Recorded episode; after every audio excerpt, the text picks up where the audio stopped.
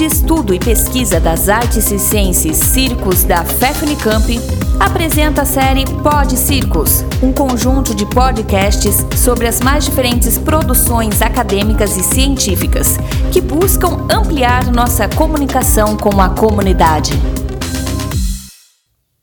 Oi, gente! Que saudade que eu tava de falar com vocês aqui no Pod Circos. Para quem não conhece minha voz, eu me chamo Rômulo Ostres. Eu sou doutorando em Linguística na Unicamp e atuo como jornalista e palhaço. E faço parte da equipe do grupo de pesquisa Circos. Hoje eu quero falar brevemente a respeito de um artigo que eu escrevi sobre o uso da palavra palhaço produzindo efeitos de insulto. Ou seja, vou falar de uma situação em que dizer, abre aspas, você é um palhaço mesmo, fecha aspas, serviu como xingamento. É apenas uma situação entre tantas outras, mas essa situação ilustra o funcionamento do insulto nessas outras que ocorrem diariamente. Digamos que ela seja um exemplar de quando alguém usa a palavra palhaço no sentido ofensivo.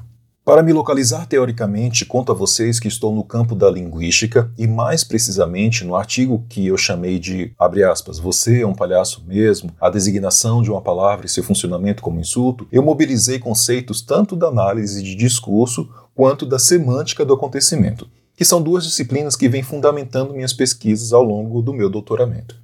Esse artigo ele foi publicado no volume 28 da Relim, que é a revista de estudos da linguagem, editada pelos companheiros lá da Universidade Federal de Minas Gerais, a UFMG.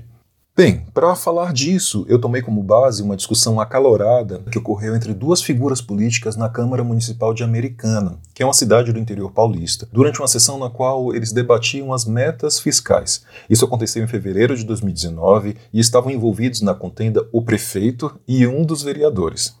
Depois de alguns questionamentos, o ânimo do prefeito vai se exaltando nessa reunião. E em sua fala, ele vai trazendo à baila uma série de palavras que vão sustentando o efeito insultivo que palhaço ganha no caso em questão.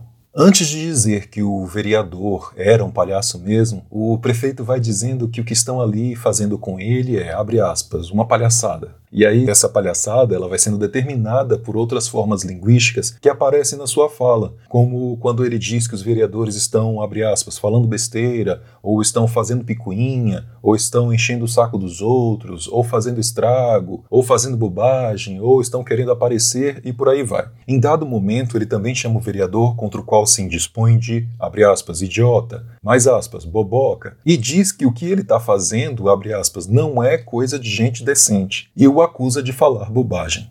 Vou parar por aqui porque acho que já foi xingamento suficiente para você sentir a torta de climão que foi aquela sessão. Daí, com base na descrição do áudio de um vídeo que a própria TV da Câmara Municipal de Americana deixa público em seu canal do YouTube, eu analisei o material e produzi meu gesto de leitura sobre o funcionamento discursivo da palavra palhaço, produzindo efeito de sentido pejorativo na interlocução entre aqueles políticos. Ao longo do trabalho, eu trato do papel da memória sendo atualizada discursivamente e o modo como os sentidos de outras palavras presentes na fala do prefeito sustentam o efeito de insulto que palhaço ganha naquela ocasião. Para isso, leva em consideração majoritariamente os estudos do semanticista Eduardo Guimarães, que em um de seus tantos trabalhos sobre os sentidos das palavras, nos diz que, abre aspas, os conjuntos de modos de referir organizados em torno de um nome são um modo de determiná-lo, de predicá-lo, e neste sentido é que constituem a designação do nome em questão. Do início ao fim da fala do prefeito, vai se construindo uma argumentação que orienta a interpretação de palhaço como insulto. Por exemplo, ao se referir a certos gestos do vereador como, abre aspas, essas palhaçada, fecha aspas, isso vai orientando a argumentação, especialmente pela determinação de palhaçada, que também determina o sentido de palhaço, cujo efeito sobre o vereador é o de ataque. E aí você consegue ver o enfurecimento crescente do vereador ao longo da fala do prefeito, para isso, eu recomendo que você assista ao vídeo, é, para você ter uma ideia, né? Eu vou deixar o link aqui na descrição deste episódio do Pod Circos, tá? O acontecimento de palhaçada recorta o memorável de um ato de palhaços ou dos efeitos desse ato. Na prática artística, um esquete atuado por um palhaço é uma palhaçada, assim como uma piada contada também é uma palhaçada. Uma trama ardilosa para trapacear o parceiro de cena também é palhaçada, assim como o exibicionismo frente a todos, a derrisão, a provocação, a molestação da plateia, etc. Tudo isso é palhaçada, né?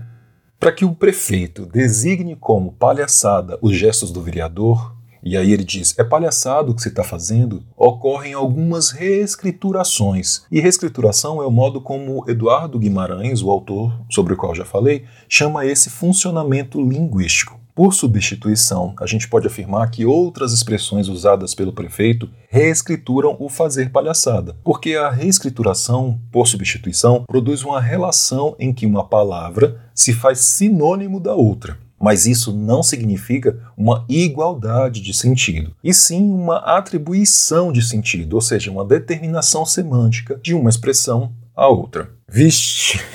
E parece complicado, né? Veja bem, para entender tudo isso direitinho, eu recomendo que você leia o artigo. Eu tentei ser didático lá, especialmente pensando em quem nunca tinha tido contato com as teorias que eu vinha estudando. O que importa lhe dizer agora é que esse artigo que produzi foi mais uma forma de tentar compreender os diferentes efeitos de sentido de palhaço que circulam por aí, inclusive os que podem servir como xingamento. Quando você ler o artigo, será possível observar que a designação de palhaço para funcionar como insulto, produzir efeitos de sentido que insultem, recorta uma memória de tolice, abobamento e ignorância que regularmente vem sendo atribuída atribuídas ao palhaço, quer a gente queira ou não. O duro é quando quem é palhaço mesmo, aquele que atua como palhaço artisticamente, acaba se ofendendo por tabela. Mas esse aí é outro funcionamento discursivo que eu vou deixar para tratar em conversas futuras. Até uma próxima vez, pessoal. Tchauzinho.